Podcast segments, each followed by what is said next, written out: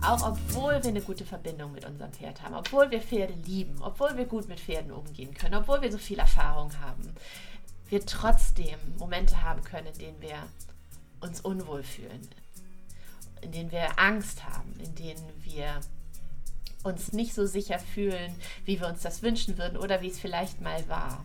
Ja. Das, das ist okay. Hör auf dein Pferd. Der Podcast für eine tiefe und ehrliche Verbindung zwischen Pferd und Mensch und intuitive Persönlichkeitsentwicklung. Unsere Gespräche sprechen deinen Kopf und dein Herz an. Humorvoll, informativ und inspirierend. Ein Podcast, der dich bestärkt, deinen Weg zu finden. Für eine positive Pferdewelt. Schön, dass ihr wieder dabei seid bei Hör auf dein Pferd. Und heute haben wir wieder eine Interviewfolge für euch vorbereitet. Und aus der Rubrik Menschen, die auf Pferde hören, ist heute Mareile Braun bei uns. Und ja, ich freue mich sehr, was wir miteinander teilen dürfen. Mareile, wie schön, dass du bei uns bist heute. Ja, ich freue mich. Toll, danke für die Einladung. Gerne, gerne. Mareile ist äh, uns tatsächlich ziemlich als erstes eingefallen, als wir dieses Inter Interviewformat ins Leben gerufen haben. Denn Mareile stand ganz lange auf der Liste der Leute, die ich unbedingt mal kennenlernen möchte, weil wir auch in unserem anderen oder in unserem alten oder in unserem äh, anderen Lebensbereichen so viel gemeinsam haben und hatten. Und äh, ich immer gedacht habe, wir müssen uns irgendwann mal kennenlernen, weil wir waren lange Zeit beide in der Zeitschriftenwelt zu Hause. Wir äh, haben uns beide professionell nebenbei mit Pferden beschäftigt. Äh, wir haben beide viel mit Sprache gearbeitet. Und wir wurden beide, wir sind quasi Nachbarn, auch das noch. Und deswegen äh, habe ich immer von unterschiedlichen Quellen gehört, Mensch, Mareile Braun, natürlich kenne ich die, die musst du mal kennenlernen. Und äh, ja, so kam es dann früher oder später. Und äh, wir haben direkt zahlreiche Anknüpfungspunkte gefunden und unter anderem auch das Buch, das sie inzwischen geschrieben hat und äh, über das sie uns sicherlich gleich noch mehr erzählen wird. Und äh, ja, Mareile, willst du dich vielleicht selbst mal vorstellen? Ja, das mache ich sehr gerne. Vielen Dank erstmal, Daniela. Ich freue mich sehr, dass ich zu Gast sein darf im Podcast. Und tatsächlich hast du das ja so, schon, so schön schon eingeführt, wie wir beide zueinander gefunden haben, uns gefühlt schon ganz lange kannten, ohne uns jemals ja. begegnet zu sein. Ja. Ähm, ja, ganz genau. Und zwar ähm, haben wir viele Parallelen, du und ich, Daniela. Das haben wir ja schon früh festgestellt. Also Kommunikation ist, glaube ich, ähm, so ein großes verbindendes ähm, Leitmotiv, was uns durch alles, was wir so beruflich machen, aber was uns irgendwie auch privat interessiert und hält, ähm, verbindet. Also ähm, im letzten Jahr habe ich ein Buch herausgebracht, wie wir bessere Pferdemenschen werden. Da hast du ja dankenswerterweise einen ganz tollen Input geliefert. Und da geht es ganz viel darum, zu verstehen und verstanden zu werden. Und das ist uns Pferdemenschen ja so ein, ein großes Anliegen. Wir möchten immer verstehen, was unsere Pferde sagen. Wir möchten auch möglichst von ihnen verstanden werden. Wir möchten da irgendwie eine Verbindung herstellen, die, ähm, die uns trägt und ähm, die dieses wunderschöne Hobby, was ja viel mehr als ein Hobby ist, ähm, ja, die eigentlich, eigentlich das Fundament so bildet, wie ich finde. Und ich habe ähm, sehr, sehr lange als Journalistin, Redakteurin bis hin zur Chefredakteurin gearbeitet, habe aber schon vor über zehn Jahren sozusagen einen zweiten beruflichen Weg eingeschlagen und mich zur Trainerin und zum Coach ausbilden lassen. Irgendwann dann auch zum pferdegestützten Coach. Ähm, das ist das, was ich ähm, am äh, allerliebsten tue in sozusagen meinen Coaching-Aktivitäten. Und ähm, ja, und darüber haben wir uns irgendwie äh, getroffen, glaube ich, und sind ins Gespräch gekommen und haben überlegt, was kann man daraus machen und kann man mit Menschen mal einen Pferde-Retreat machen. Ich bin im Moment gerade hier auf Kreta, meiner zweiten Heimat, und ähm, da wird sicherlich in Zukunft auch noch ganz Tolles irgendwie erwachsen. Und genau, und, und heute ähm, sprechen wir, denke ich mal, darüber, ähm, was uns Pferde erzählen und wie man sie versteht und ähm, wie man vor allen Dingen besser zuhören lernt. Denn das war auch ähm, ja somit die Initialzündung, warum ich mein Buch geschrieben habe. Ähm, die bittere Erkenntnis, dass man es sehr, sehr gut meint und oft aber nicht gut macht. Und das beginnt schon mit dem ähm, Zuhören, Verstehen und richtigen Interpretieren dessen, was uns Pferde mitteilen. Damit geht es schon los. Ja, richtig. Genau, und das Thema passt natürlich wahnsinnig gut auch in unseren Podcast und das Buch entsprechend auch. Hallo Mareile, ich freue mich auch, dass du da bist. Also ich bin auch da. hat sich, ähm, wir kennen uns noch nicht, Maral und ich kennen uns noch nicht und umso gespannter und umso vorfreudiger bin ich auf unser Interview. Ja, danke. Kann ich nur zurückgeben. Mareile, vielleicht magst du direkt einmal einsteigen, da wo du eben schon angefangen hast im Grunde und, und für uns ja auch die ganz zentrale Frage, wann und warum hast du angefangen, auf dein Pferd zu hören? Ja, also es gibt ja dieses schöne Sprichwort, ähm, wer nicht hören will, muss fühlen. Und ähm, ich muss gestehen, eigentlich war es genau so. Ich habe erst richtig angefangen, auf mein Pferd zu hören, als ich seinen Schmerz förmlich spüren konnte. Ähm, das war genauso bitter, wie es jetzt klingt und, und hat äh, auch zu einem ganzen Kapitel in meinem Buch geführt. Ähm, das trägt den vielsagenden Namen Arschlochpferd. Und ich habe ein bisschen mit meiner Lektorin darüber diskutiert, ob das wirklich so heißen soll. Und ich habe gesagt, ja, es muss so heißen, weil es war genauso drastisch und genauso unangenehm in diesem Wording, in der Situation, ähm, wie es da jetzt schwarz auf weiß steht. Ähm, um es kurz zu fassen, im Rahmen eines Lehrgangs, also sozusagen einer Situation, wo meine Tochter Mia, mit der ich zusammen das Pferd reite und auch ausgebildet habe, und wir beide, das ist sozusagen so unser Thema, ähm, ja, hat sich von einem externen Trainer anhören müssen, dass wir ein Arschlochpferd haben, weil es das verweigerte, was es in dieser ähm, Dingtraining, in dieser Situation, Prüfungssituation da gezeigt hat. Und das war halt eine ganz, ganz krasse Schmerzreaktion ähm, mhm. und sollte halt wie so oft ähm, beantwortet werden mit hau mal drauf auf den Bock und setz dich mal durch und lass ihm das nicht durchgehen. All diese Plattitüden, die man ja nur zu gut kennt und leider immer noch zu oft hört auf den Reitplätzen. Ja. Und Mia hat äh, das sofort nicht gemacht, was ähm, einigermaßen mutig war, weil tatsächlich großes Publikum, große Situationen und so weiter. Und hat gesagt, nein, auf keinen Fall mache ich das. Ähm, einfach weil wir auch wissen, dass wenn unser Pferd, was relativ lange nicht so deutliche ähm, Signale von sich gibt, das dann irgendwann tut, ähm, dass das auch wirklich einen Grund hat. Und so war das dann auch. Also er hat halt sehr, sehr lange sozusagen den Schmerz ähm, kompensiert, also auch keine Lahmheit gezeigt und auch keine, sage ich mal, für uns lesbaren Zeichen von sich gegeben und dann sozusagen die Zusammenarbeit komplett verweigert. Also wirklich mit Steigen und mit äh, totalem, ich mache jetzt nicht mehr mit. Genau, und das war, das war der Moment. Also er hat sich sprichwörtlich auf die Hinterbeine gestellt und gesagt, jetzt langt's. Ähm, ich habe das lang genug gemacht, was ihr von mir wolltet, jetzt bin ich raus. So, das war ähm, der Moment, wo man gar nicht mehr anders konnte, als zuzuhören. Und dafür war für den Trainer klar, das muss ein Arschlochpferd sein. Genau. Ja, weil er sagte, du hast reiterlich keine Fehler gemacht, du hast alles richtig gemacht, ähm, ne, so, das war alles genau so, wie es sollte. Er hat es nicht gemacht. Arschlochpferd. da waren wir natürlich so völlig fassungslos, weil A, wie kommt er dazu, sowas zu sagen? B, völlig falscher Rückschluss, auch inklusive noch dem Nicht-Auflösen so einer Situation, also wo man immer sagen würde, okay, wenn nichts mehr geht, dann versucht man zumindest jetzt nochmal irgendwie ein paar Runden zu drehen und ja, also so einen Change da reinzubekommen, dass nicht beide Pferd und Reiter komplett traumatisiert sind. Ja, ja, krass. Ja, das war bitter. Ja, und also ich muss sagen, mir stellen sich auch die Nackenhaare auf, wenn ich diesen Begriff höre. Und auch als ich ihn gelesen habe, aber du, du hast schon recht. Also um, um wirklich die, auch die Schwere und die Tragkraft der Situation zu verstehen und die Emotionalität, ähm, braucht es leider genau dieses Zitat.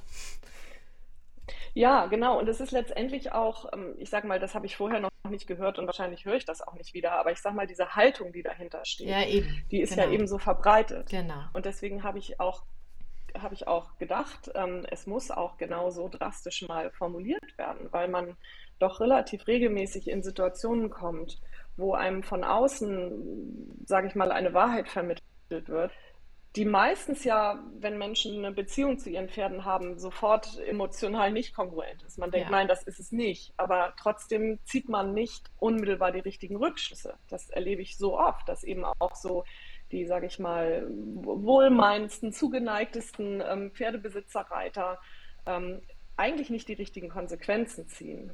Ja? Und das, deswegen war mir das auch wichtig zu sagen, es ist, es ist einfach nachvollziehbar, dass man auch natürlich dann Gefühle hat wie Scham und Enttäuschung, bis hin zu Wut, irgendwas ähm, passiert nicht so und, mhm. und stellt sich nicht so dar, wie ich, wie ich das doch vorbereitet habe und doch ja. alles dafür getan habe, dass wir das jetzt zusammen toll schaffen. Und ja. warum machst du das jetzt nicht? So. Ja, ja, genau. Und all diese menschlichen Gedanken, die man dann da einfach so reinlegt, ne? also Widersetzlichkeit und Bockigkeit und Launenhaftigkeit, Faulheit, also so all diese menschlichen Vokabeln für Verhalten, was nicht unseren Erwartungen entspricht, hat einen anderen Hintergrund. Und ja da ja. hinter sich selbst zurückzutreten und zu sagen, es ist jetzt vollkommen egal, wie ich mich dabei fühle und wie sich hier jetzt gerade irgendwie die Situation an der Oberfläche darstellt. Ähm, jetzt ist einfach ein ganz ähm, besonnenes, verantwortungsvolles Handeln gefragt. Ja. Das ist halt schwer, immer wieder, im Kleinen wie im Großen. Voll. Voll. Darum geht es hier im Podcast ja tatsächlich auch sehr häufig, weil das ein Thema ist, das uns allen in kleinem und größerem Format immer wieder begegnet.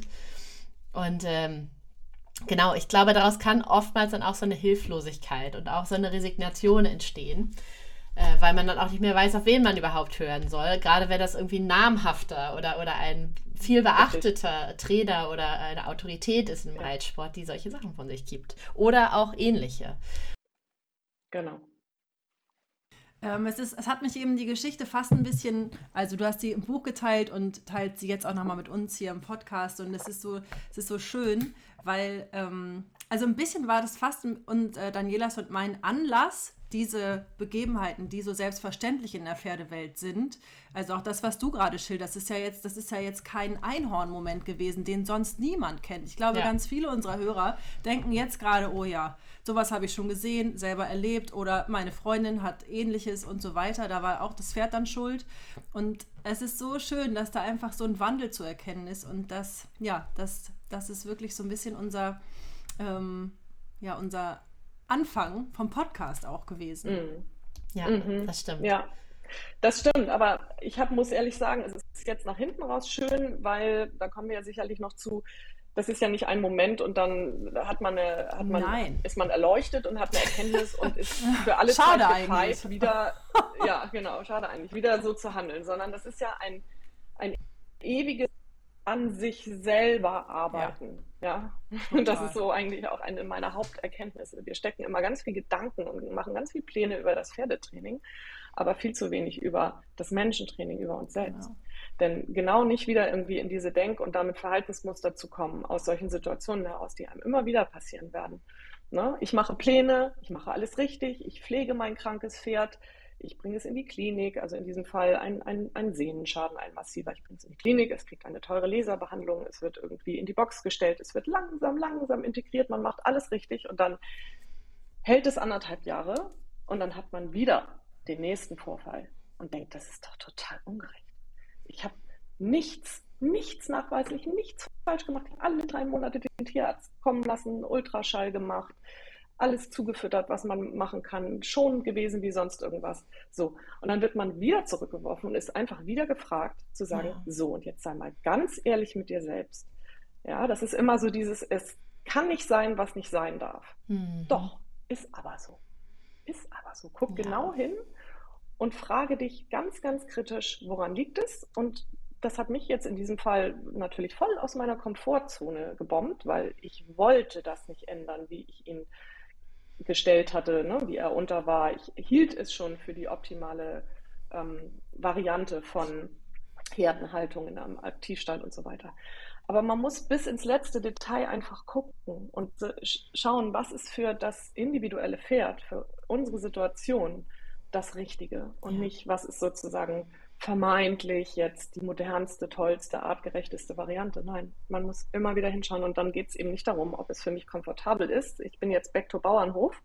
Ähm, die tollen Möglichkeiten meiner ähm, luxuriösen Reitanlage sind jetzt nicht mehr gefragt, weil wir jetzt Reha machen und wie ich vorhin schon sagte, ihn jetzt ausgebildet haben auf eine Weide und ähm, Punkt. Ja, weil es geht jetzt nicht um meinen Komfort und meinen Luxus und meine, meine Buddies und was ich da alles so hatte, sondern um ihn.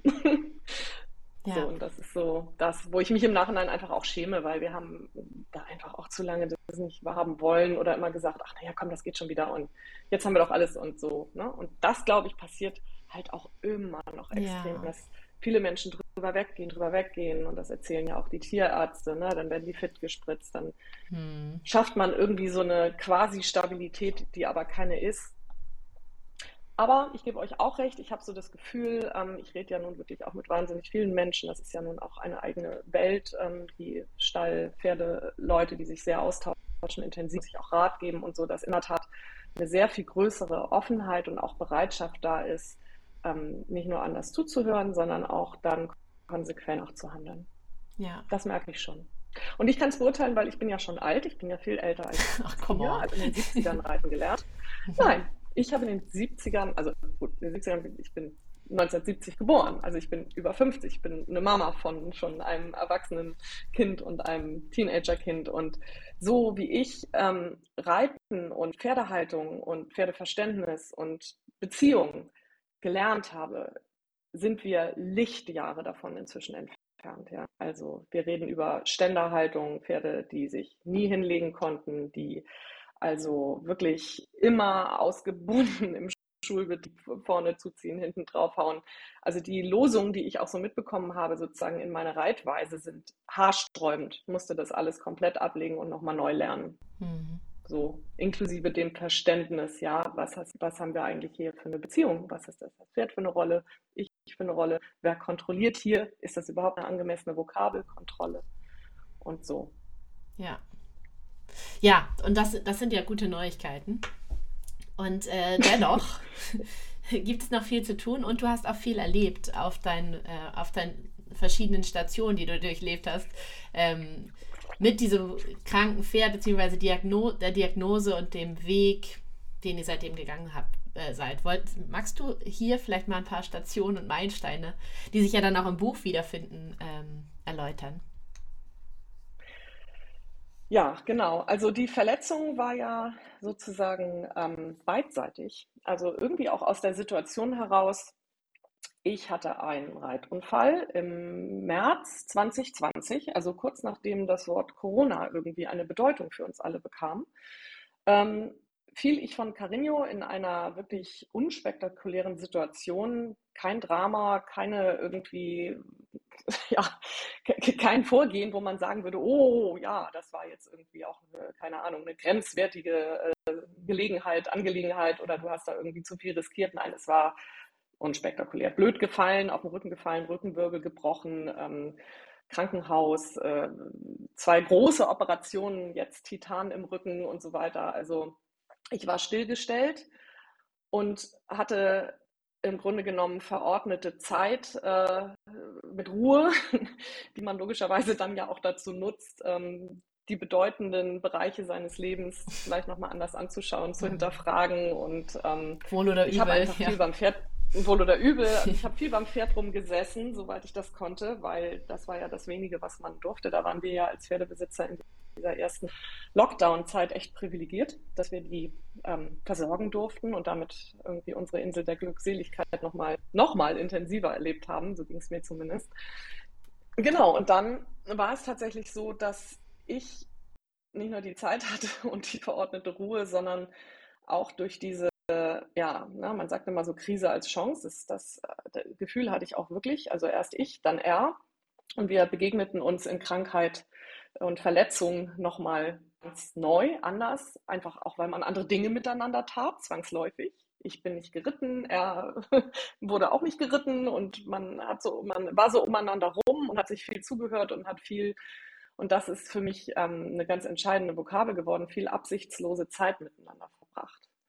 Ja, also etwas, wo, wo ich nichts von ihm wollte und er das natürlich auch sofort gespürt hat und diese Verbindung extrem eng geworden ist. Also seitdem, glaube ich, habe ich, ähm, also noch lieber als zuhören mag ich eigentlich das Wort spüren. Also so dieses ähm, ihn spüren gelernt. Weil zuhören hat was von hören und wir wissen, Pferde kommunizieren primär nonverbal. Das heißt, es ist ja auch mehr ein, ein Lesen von dem, was sie sozusagen über ihren Körper äußern und das nicht nur sozusagen zu lesen und zu interpretieren, sondern es wirklich auch energetisch zu spüren. Das habe ich, glaube ich, in dieser, in dieser Zeit, wo man eben ja auch so porös ist, wenn man so angeschlagen ist, wechselseitig und offenporig, das haben wir so total kultiviert.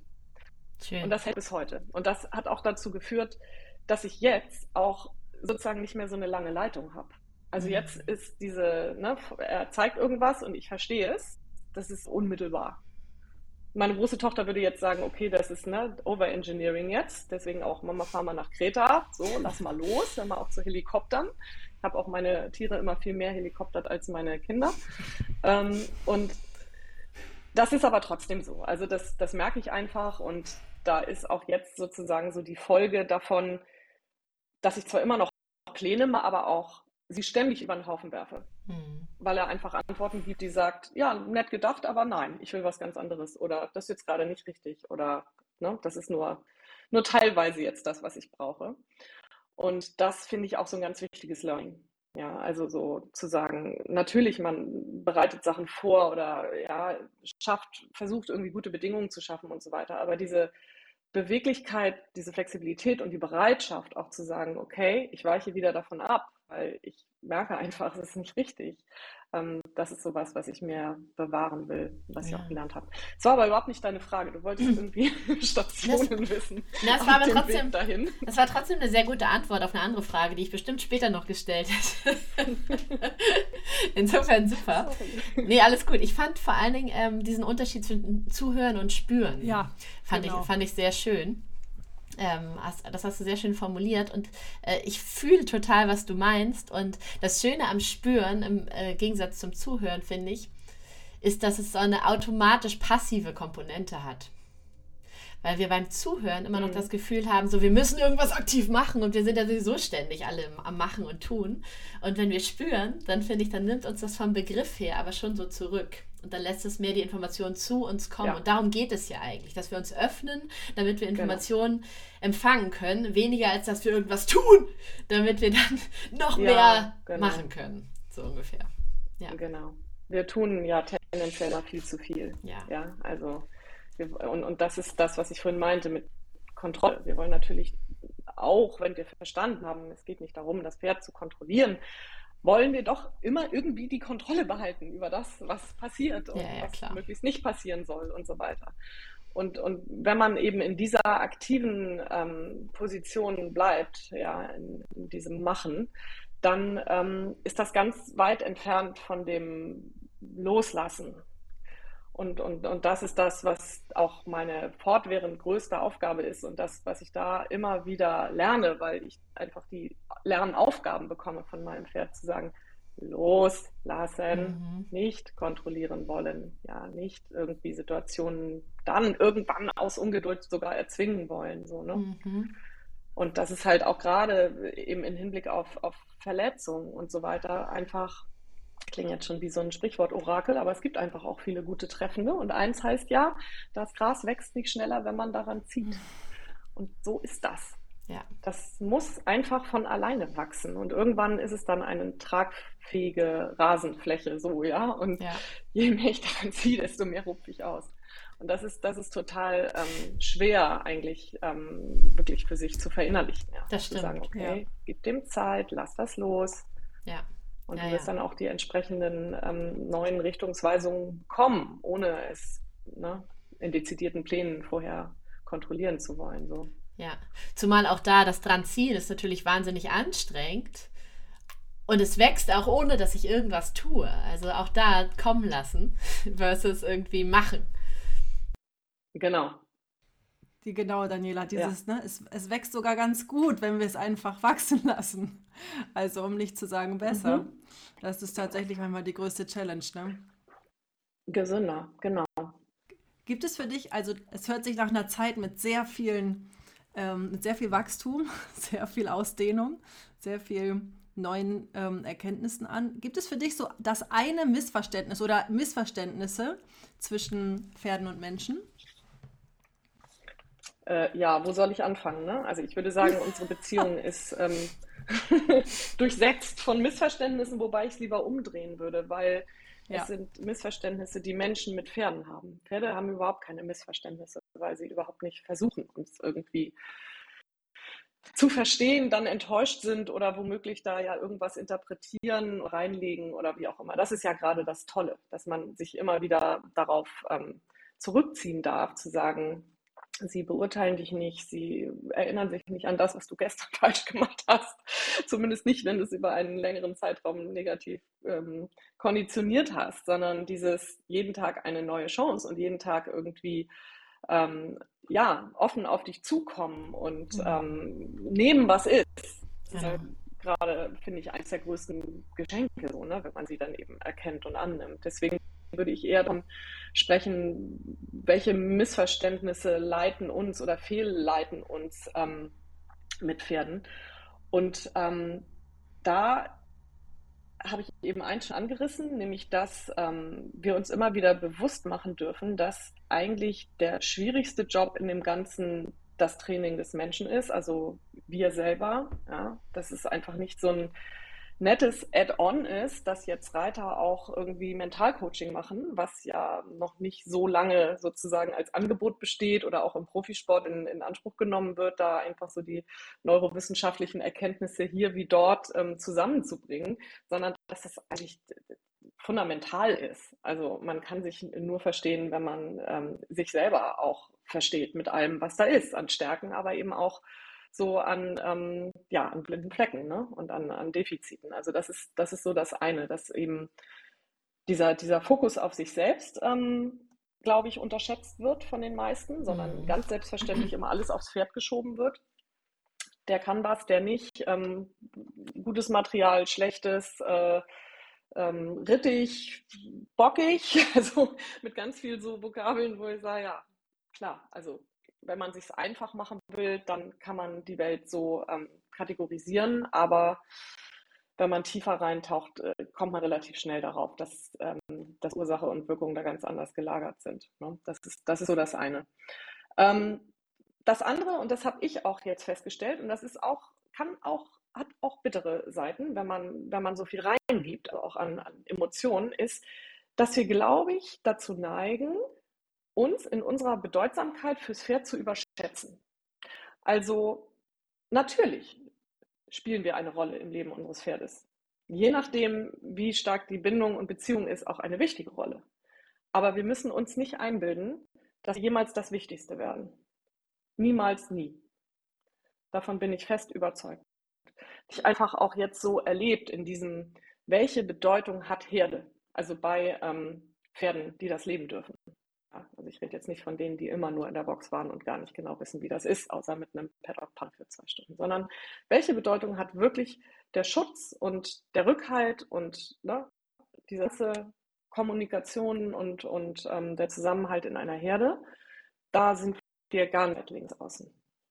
So, das heißt, dieses auch, ja, dieses Umsorgen und Umhätscheln und, und Pampern von Pferden am liebsten noch irgendwie mit an den Wohnzimmertisch nehmen. Das ist, das ist nett gemeint, aber das sind wirklich menschliche Gedanken. Darauf kommt es überhaupt nicht an. Also das hat für ein Pferd keinen Wert. Und das ist belastend und entlastend zugleich, weil man auch, ähm, ja, weil man auch genau, ein, eigentlich den eigenen, der eigene Einfluss ist, ist beschränkt es gibt andere Dinge, die eben von seinen Instinkten geprägt sind, die viel, viel wichtiger sind. So, und das kann einem im besten Falle entlasten, dass man sagt, okay, man, man schafft eine Umgebung, wo man die Primärbedürfnisse eines Pferdes ähm, erfüllt und dann ist schon mal ganz viel geschaffen. Und gleichzeitig macht es einen natürlich auch so ein bisschen bedeutungslos. Und ähm, man ist dann enttäuscht, wenn das Pferd glücklich in der Herde ist und nicht mit einem mit will. Und mhm. ich aber vorher das doch immer so toll fand, mit dir zu kuscheln, als es krank in der Box war. Ja, huch. so, jetzt ist aber, ne? Ja. Das hatte sich nicht ausgesucht, dass es da weggesperrt wurde. Und ähm, jetzt wird man dann eben nicht mehr angewidert, weil da einfach neue Freunde gefunden wurden. Damit muss man dann erstmal klarkommen. Aber ja. so ist das. So, ja. das gehört dazu.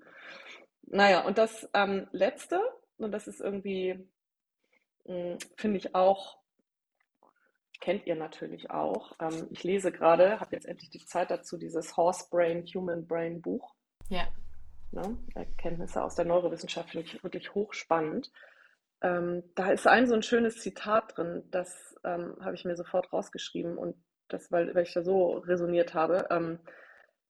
Da geht es um Pferdeflüsterei und ne, so Horsemanship und was ist eigentlich wirklich der Kerngedanke und, und, und so weiter. Und da heißt es, der eigentliche Flüsterer ist das Pferd. Ja, nicht wir sind die Flüsterer, das Pferd ist das Flüsterer, ist mhm. der Flüsterer. Nämlich ein riesen Missverständnis. Also wir flüstern nicht. Also meistens flüstern wir ja auch gar nicht. Wäre ja schön, wenn die Menschen ein bisschen mehr flüstern werden, ja. sondern, würden, ja. sondern wir, wir brüllen auf unser Pferd ein. Verbal und nonverbal, primär nonverbal mit allen so, sogenannten Hilfen, die wir geben, ja, brüllen wir es an. Und mhm. dieses ähm, Beobachten, Zuhören, reinspüren, reflektieren, ne, das, ist die, das ist die Aufgabe. Also auf seiner Ebene mit ihm zu kommunizieren und auch zu akzeptieren, dass es sich nicht ständig nach uns richten möchte. Ja, also dass das nicht die logische Konsequenz daraus ist, mhm. dass wir so gut zuhören, dass es dann all das tut, was wir gerne hätten. Mhm. Das fand ich super. Also da habe ich so gedacht, genau, das ist mir ja. einfach auch so klar geworden. Ja. Ja, schön. Das beschreibst du ja tatsächlich auch in dem Buch ganz gut. Da ging es auch darum, dass wir, also das erinnere ich noch vom Lesen, dass, äh, wie hattest du das geschrieben, dass, äh, dass wir das Pferd nicht so sehr lieben können. Es ist nicht so, je mehr wir das Pferd lieben, desto lieber leistet es für uns. Oder so ähnlich ja. ging das. Weil ich weiß noch gar nicht mehr, ob das in einem Interview war oder genau. in, einem, in einem Textteil. Weißt du das noch, Meile? Hast du das gerade auf dem Schirm? Ja, also es könnte, es könnte sein, dass du das ähm, Interview erinnerst mit Michael Fischer. Der ähm, spielt ja für mich eine ziemlich große Rolle, sowohl in der Phase ähm, der Buchentstehung als einer meiner Gesprächspartner, aber auch als so ein bisschen ja, geistige Inspiration, weil der aus dem Profisport kommt und auch immer noch das ist, was man eigentlich so von seinem Setting und so weiter klassischen Trainer, Züchter ist, aber einfach ein total anderes Mindset hat. Also das ist so jemand, mit dem ich auch immer noch in Kontakt bin, der regelmäßig bei uns ähm, so ja, Seminare, Workshops gibt und einen komplett anderen Reitansatz hat, was total cool ist. Und vor allen Dingen, das finde ich das Allercoolste, mit seinem Background und sozusagen einer Aufstellung als Ex-Springprofi, Dressur und so weiter, zieht er so Leute an, die normalerweise sich diesen Themen und neuen Ansätzen und alles, was irgendwie so Hossenschip-mäßig ähm, anmutet, nicht öffnen würden. Sondern er kriegt damit eigentlich die Reiter, die es am nötigsten haben und Pferdebesitzer. Und ähm, der hat halt gesagt, und das ist auch so ein Zitat, was, was, ja, was ich immer, immer erinnern werde, so, dass es einfach ein Irrglaube ist zu meinen, dass menschengerecht pferdegerecht ist.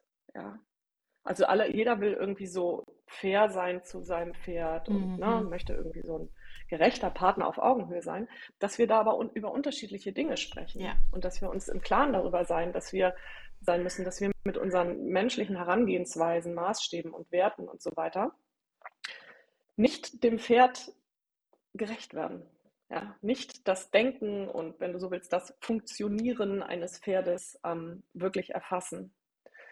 Und das hat natürlich sofort Konsequenzen auch für eine Rollenverteilung, also im Umgang bis zum Reiten. Was muss ich sein?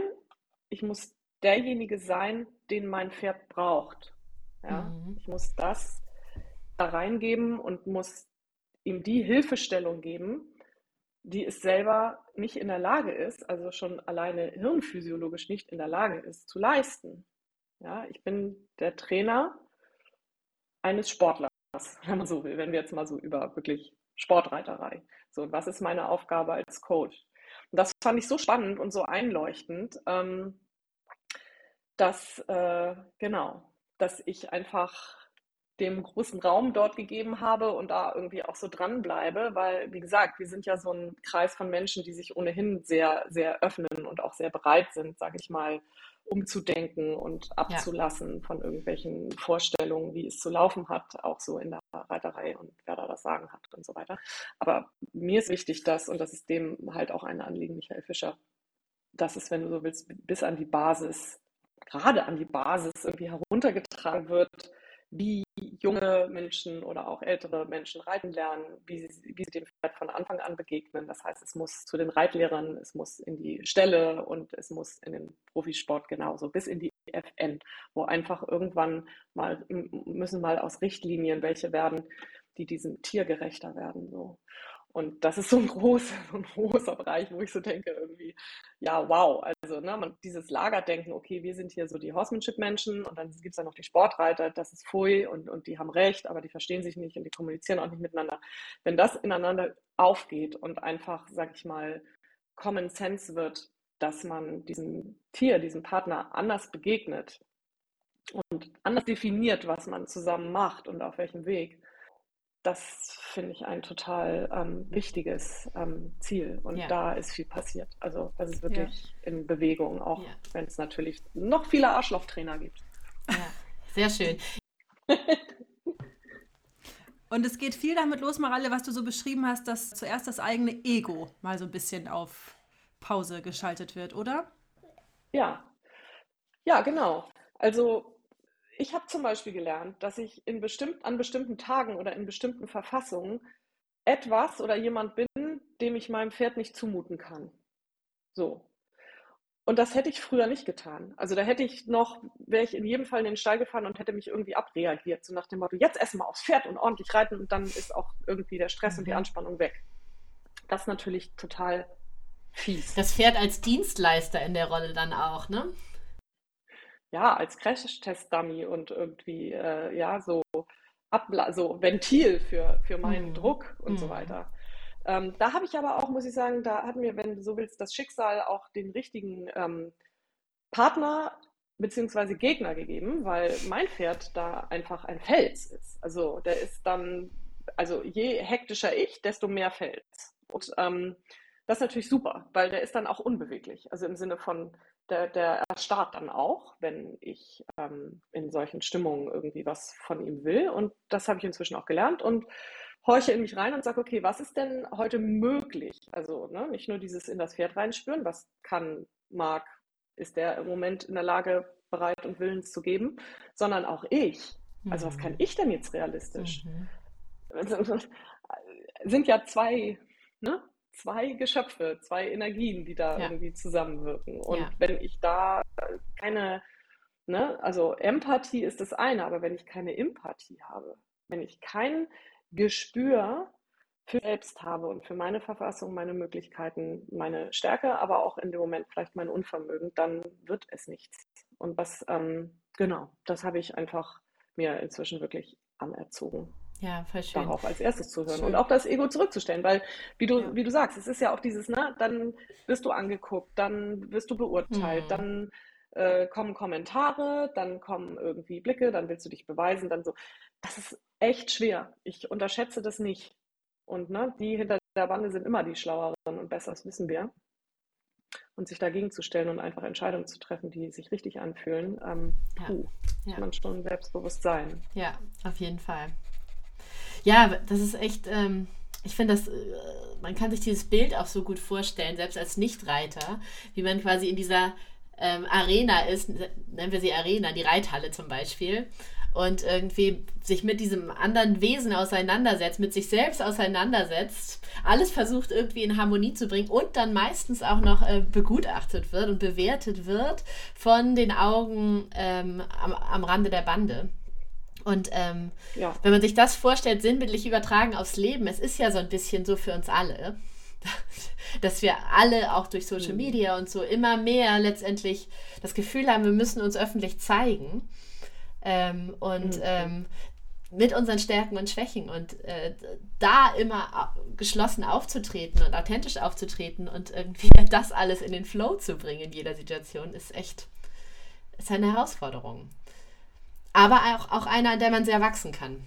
Ja, absolut. Und, und es ist gar nicht, und das ist, finde ich, so ein bisschen das Bedauerliche, man hat ähm, relativ wenig ähm, Vorbilder oder wirklich gute Lehrer, finde ich. Total. Und, und bis man das, bis man das ähm, überhaupt erkennt, das ist kein guter Lehrer, und ich möchte das nicht so machen, wie der das sagt, weil man ist ja auch unsicher, wenn man irgendwie noch nicht so über Jahre, Jahrzehnte mit dem Tier zu tun hatte oder ein geübter Reiter ist, dann möchte man natürlich erstmal Rat annehmen, was ja grundsätzlich auch eine gute Idee ist. Ja. Aber jemanden zu finden, dessen Ratschläge auch wirklich wertvoll sind oder auch zu euch beiden als Paar passen, damit geht es ja schon mal los. Und wenn man dann, auch schwierig, dann kommt mal jemand wie Michael Fischer, wo man denkt, genau so möchte ich das machen und das ist für mich sinnvoll und da möchte ich jetzt dranbleiben. Und dann kriegt man so eine Einmalinjektion und dann hat man es wieder mit den anderen zu tun und man muss sein neues Wissen und seinen neuen Weg und seine neue Erkenntnis irgendwie ja. verteidigen ja. und sagen, nein, ich möchte das aber so weitermachen. Und ja. also es ist wirklich, wirklich nicht leicht.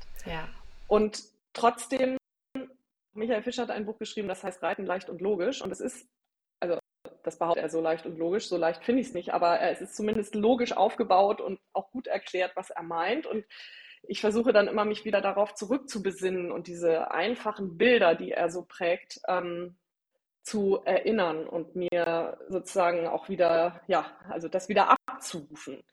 Und letztendlich ist es ja erstmal, und das, das ist ja sprichwörtlich wie im übertragenen Sinne, vor allen Dingen ein Balance. Also wenn ich nicht Balance halten kann, innerlich und über meinen Körper und es dann auch noch mit einem Pferd zu tun habe, was womöglich jung ist und auch noch gar nicht Balance gelernt hat, dann ist das das Erste und zwar einzige, woran ich zu arbeiten habe. Und da ist es vollkommen egal, wohin der seine Rübe gerade hält mhm. oder ja, was ich da irgendwie für Stiefel anhab oder Hilfsmittel, das ist alles spielt also überhaupt gar keine Rolle, sondern zu sagen, okay, welche logische und unerlässliche Reihenfolge hat denn das, was wir hier zusammen machen wollen? Und, und ja. Balance ne, ist einfach das A und O. Ja. Und Ego ist schon mal, bringt aus der Balance. Ich finde, das wirft auch nochmal ein neues Licht auf den Begriff und das Konzept Ausbildungsskala, ne? Mhm, Dass die absolut. im Grunde auch bei uns anfängt, wenn wir sie dann ja. dem Pferd auferlegen wollen. Und es, ich finde, es macht Coaching eben so wahnsinnig sinnvoll. Also eine längerfristige Begleitung des Reiters, ja. beinahe unabhängig vom, vom Pferd. Ähm, ja. Finde ich, also auch aus eigener Erfahrung, immens, immens wertvoll. Und, und das ist ja auch das, was wir mit dem Podcast, ähm, woran wir arbeiten und was, was unser Ansinnen ist auch, immer wieder Support von außen zu geben und auch irgendwo eine Community zu schaffen von Reitern, die, wenn auch nicht alle genau dem gleichen Pfad folgen, doch alle irgendwie ihren eigenen Weg gehen und sich gegenseitig darin bestärken. Und ich mhm. glaube, wenn wir darin ähm, mhm. besser werden und ähm, das ineinander fördern, dann ähm, ist auch schon mal viel getan. Ja, total. Also das sehe ich ganz genauso. Also was ich eben sagte mit, man muss ähm, auch das habe ich im Buch als ein, ich liebe Zitate, ihr merkt das schon, ähm, man braucht ein ganzes Dorf, um ein Kind großzuziehen, ja. sagt so ein afrikanisches Sprichwort. Und so ein bisschen ist das ja auch tatsächlich irgendwie in diesem Pferdekosmos, dass ja, man ja, lernen muss, gute Begleiter und ähm, auch Lehrer und äh, Berater und ein stützendes Netzwerk und eine Community und so weiter, ja, da, das muss man, muss jeder Einzelne für sich irgendwie finden und ähm, gestalten und auch erkennen, okay, und auch mal aussortieren und auch Fehler machen genau. und zurückgeworfen werden und so. Aber das Konzept ist eigentlich eins von Kollaboration. Das denke ich, das denke ich ist ganz wichtig, dass man auch, auch zur Entlastung, das kann man nicht alles alleine wissen können, aufstellen.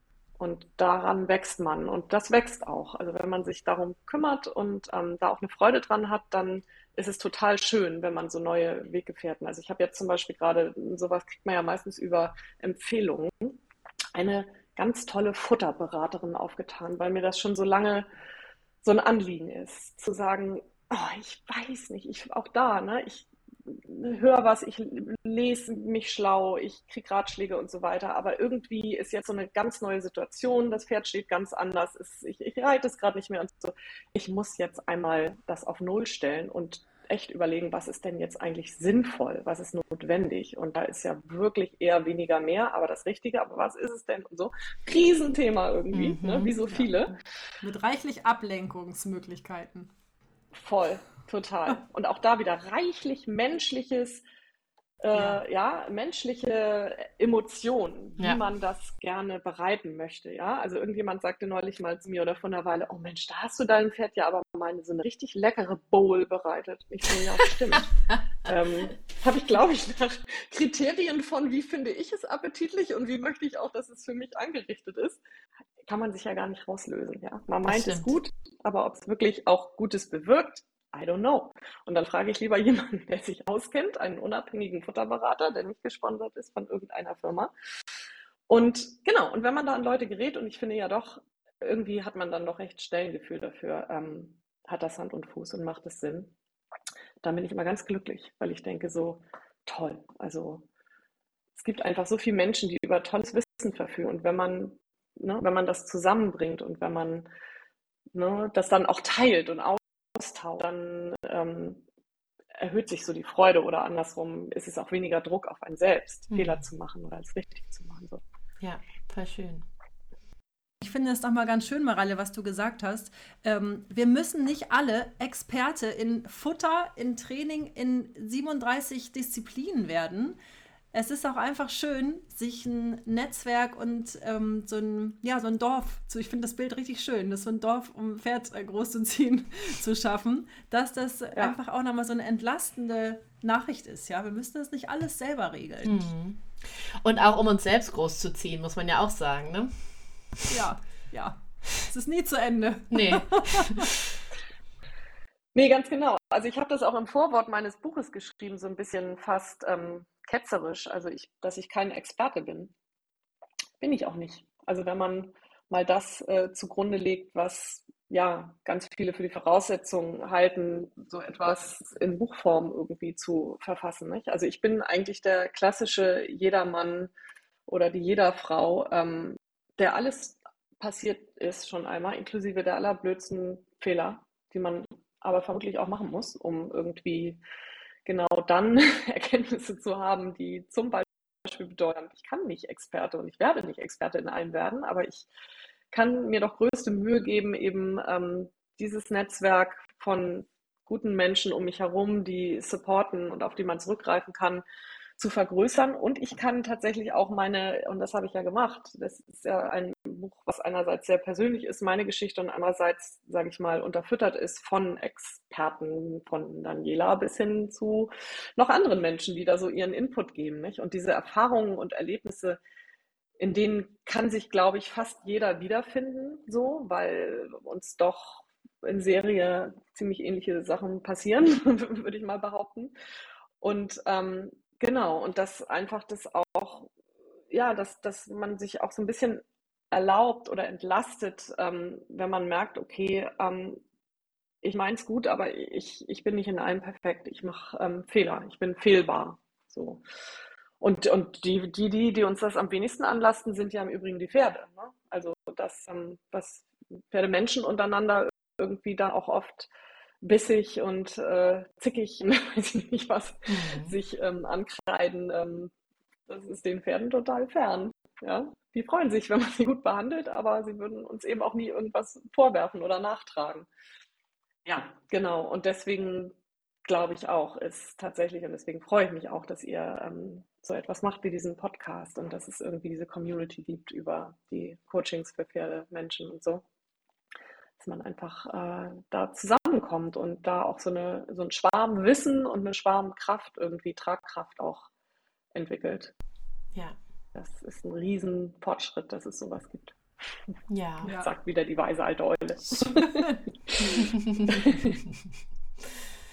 ja, das ist voll schön. Ähm, ich habe vorhin in einem alten Interview von dir gelesen, dass du gerne möchtest, dass man dir die Frage stellt, welchen Traum du dir noch nicht erfüllt hast. Ich hätte dich jetzt gefragt, was du noch von deinem Pferd lernen möchtest. Was? Du kannst dir aussuchen. Ja, du kannst dir aussuchen, welche Frage du lieber antworten möchtest. Über den Traum müsste ich wirklich lange nachdenken. Ich bin so dazu übergegangen, eigentlich Träume möglichst schnell und im Kleinen irgendwie umzusetzen, mhm. sodass gar nicht mehr so die ganz großen Entfernten übrig geblieben sind. Mhm, also, außer vielleicht noch, außer vielleicht noch ein paar Sachen, die ich mit dem Pferd erleben möchte, aber da auch mal ähm, vorausgesetzt, dass seine Gesundheit das erlaubt. Also ich sag mal, alles, was mit dem Pferd in der Vergangenheit zusammen irgendwo hin was machen, kleine Reisen machen oder so. So mhm. richtig weit weg waren wir noch nicht. Der wird auch nie Kreta sehen, muss er auch nicht. Aber das war immer sehr, sehr toll. Also das hat auch so gut funktioniert im Sinne von die Bindung nochmal irgendwie ähm, gestärkt und so weiter. Ähm, was ich von meinem Pferd noch lernen möchte, ähm, habe ich, glaube ich, im weitesten Sinne schon beantwortet. Und es ist wahrscheinlich wirklich ein, ein, ein lebenslanges Lernen, zu sagen, ähm, wirklich, wirklich offen zu bleiben im Sinne von meine eigenen Überzeugungen immer wieder in Frage zu stellen. Ja. Hm. Und es ist auch so, wo ich so gedacht habe, irgendwie, ich habe so einen Schluss mir überlegt, das war so der gefühlt richtige Schluss des Buches und so wird es jetzt weitergehen und meine Güte, wir sind am Ende einer langen Odyssee und ja, ne, es ist so eine richtig so eine Heldenreise gewesen mit oh Krise und aus der Krise heraus irgendwie erwächst jetzt eine neue Wahrheit und so ein bisschen auch Happy End. Ich habe mein mhm. Pferd verstanden. Jetzt habe ich schon gedacht, okay, ähm, wie geht es nach dem Happy End weiter? Ich könnte jetzt eigentlich die, die, das Anschlussbuch schreiben, weil es ja eben nie aufhört. Und weil man auch immer gerade, wenn man denkt, okay, jetzt habe ich es verstanden, ja. jetzt ist alles irgendwie auf gutem Weg und so weiter, wieder etwas erlebt, wo man denkt, äh, ja, gehe zurück auf los. und das zu umarmen, ja, und nicht zu sagen, ich bin eigentlich ständig doch genervt davon, weil jetzt mal objektiv betrachtet, ähm, ist es ein Riesending, was man sich da anlacht, wenn man sagt, ich lebe mit einem Pferd. Mhm. Ja? Und viele Außenstehende sagen auch nicht ganz zu Unrecht, bist du eigentlich irre, mhm. dass du da alles irgendwie rein investierst an Ressourcen. Ähm, dass man gleichzeitig einfach die Ungewissheit umarmen darf. Und das ist auch echt ein Lebensmotto, weil das einem sehr viel, sehr vieles sehr viel leichter macht. Ja, mit allem, was da dran hängt an Angst und ja, auch eigenen, ja, eigenen ähm, dunklen Seiten, die einem dann immer wieder so ähm, vor die Füße fallen. Ähm, das ist so das, ja, vielleicht ist das sogar auch die Antwort auf beide Fragen, weil mhm. das irgendwie ja auch, wenn man so will, ist ein entfernter Traum, dass man dem irgendwie näher kommt. Und das für sich nicht nur zulässt, sondern vielleicht sogar irgendwie positiv sieht. Mhm. Das stärkt mich. Das ist ein ganz starker Resilienzfaktor, wenn man all das, was das Pferd einem da immer wieder abverlangt und auch tatsächlich ja spiegelt im Sinne von eigenen Themen, ähm, wirklich annimmt und wertschätzt, auch wenn es gerade dem entgegenspricht, was man eigentlich vorhatte. Ich glaube, so entfernt ist der Traum gar nicht. Ich glaube, das ist tatsächlich ähm, ein Prozess, dem wir uns immer wieder annähern dürfen im Laufe unseres Lebens und von dem wir uns auch immer wieder einen Tick entfernen dürfen, weil wir Menschen bleiben. Mhm. Wahrscheinlich den Rest ja. unseres Lebens, wenn es jetzt nicht bald irgendwelche durchschlagenden ähm, äh, Entwicklungen gibt, was das angeht. Und ähm, genau, aber es ist ein sehr schöner, sehr schöner Anspruch. Mhm. Schauen wir mal, was wir dann erzählen, wenn wir uns vielleicht nochmal irgendwann in eurem Podcast begegnen und man sich wundert darüber, was man damals so dachte und äh, sich vorgenommen hat. Mhm. Nein, aber ich glaube wirklich, ähm, dass, dass, dass, da, dass da was dran ist und ja. ähm, dass einfach äh, diese Weisheit, ähm, ja, klingt immer so pathetisch, aber die Weisheit der Pferde ähm, uns in so vielen Bereichen, egal ob wir es mit Kollegen oder in der Familie oder sonst wie mit dem Partner zu tun haben, wirklich wachsen und entwickeln lässt. Also eine Erkenntnis, und das ist ja auch erstmal so ein Widerspruch, mit dem man irgendwie klarkommen muss, ist, dass Pferde ja am meisten lernen in dem Moment, wo der Druck nachlässt. So, ja, wo kein Druck ist, weil sie einfach Energie sparen wollen. Und da, wo ja, wo ich das kann, wo kein Druck ist, da will ich hin. Und wir aber immer versuchen, Druck auszuüben, auch ne, in dem, was wir ansonsten so erreichen wollen und ne, andere überzeugen wollen oder in Projekten vorwärts kommen wollen und so. Wenn man sich, und da sind wir wieder auch bei dem Gras und wie es schneller wächst oder auch nicht, mhm. ähm, wenn man sich bewusst macht, dass Druck, Druck rausnehmen und loslassen im Zweifelsfall am Ende sogar der schnellere Weg ist mhm. oder der nachhaltigere, dann ist man schon ganz weit vorne. Und das ist und ja die sogar... Pferde können einem das wirklich total gut spiegeln. wirklich. E-, eben, und das ist ja sogar bei uns nichts anderes.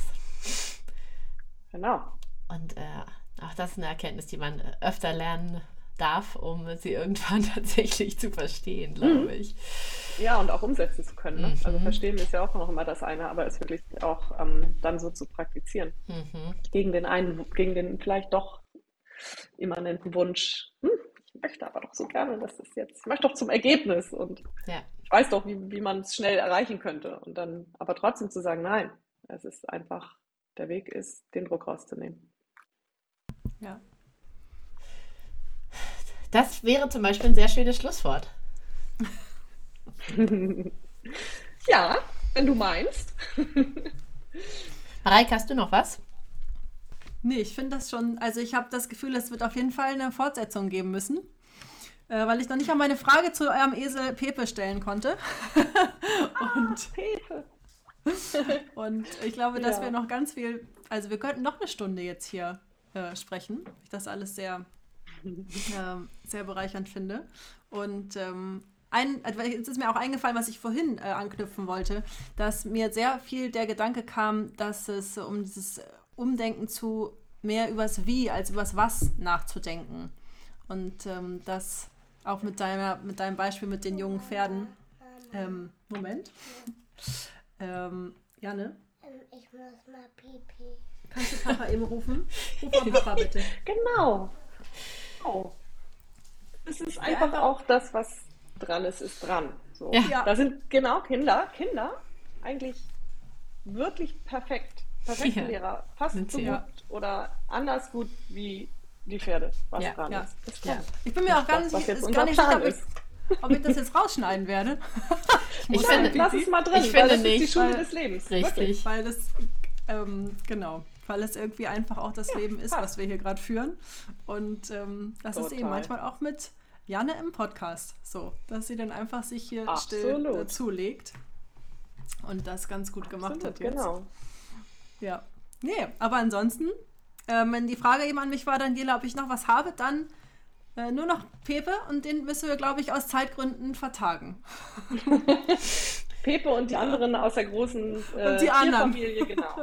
Die sind dann, das sind dann die, die, die wir das nächste Mal besprechen. Genau. Genau. ja. Super. Sehr schön. Jetzt habe ich dann noch ein bisschen Zeit, die schönen Bücher zu lesen, die ich hier alle angestapelt habe. Unter anderem mit der Katharin, die ja auch schon mal zu Gast war ähm, bei euch im Podcast. Habe ich mir ja. nämlich daraufhin gleich gekauft, das schöne Buch. Ja, ist cool. ah, sehr gut, sehr gut. Genau, wenn ihr euch, äh, wenn ihr jetzt Lust bekommen habt auf Mareiles Buch wiederum, das heißt, wie wir bessere Pferdemenschen werden, ist im ähm, BLV-Verlag erschienen. Und ihr bekommt es überall, wo es gute Bücher gibt, natürlich vorzugsweise bei eurem Local Book Dealer. Definitiv.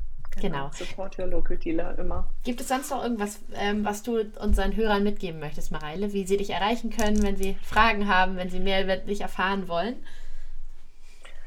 Ja, also wer Lust hat, der schaut mal vorbei ähm, bei Lee Brown auf unserer Seite über das pferdegestützte Coaching, wo auch alle sozusagen Kontaktnummern und vielleicht noch ganz Wissenswertes zu dieser besonderen Coaching-Methode stehen. Das ist ähm, etwas, was wir sowohl gerne mit ähm, Einzelpersonen, mit Privatpersonen machen, aber auch mit Unternehmen als Teambuilding-Event.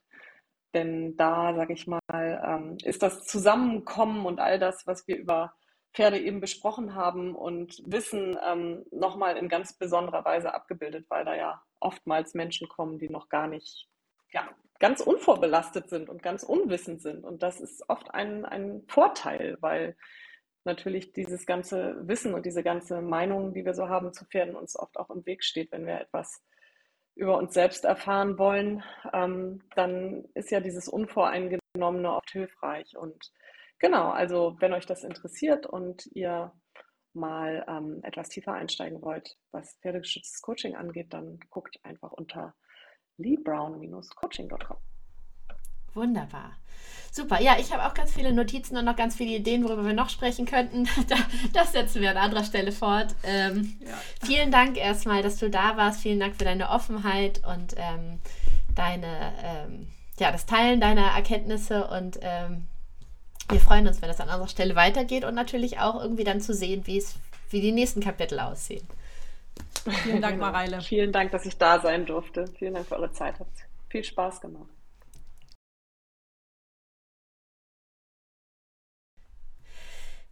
Ja, das war unser Interview mit Mareile Braun. Wie gesagt, fortsetzungswürdig, denke ich. Da steckt äh, unheimlich viel Gewicht drin, unheimlich viel Inspiration für uns und hoffentlich auch für euch.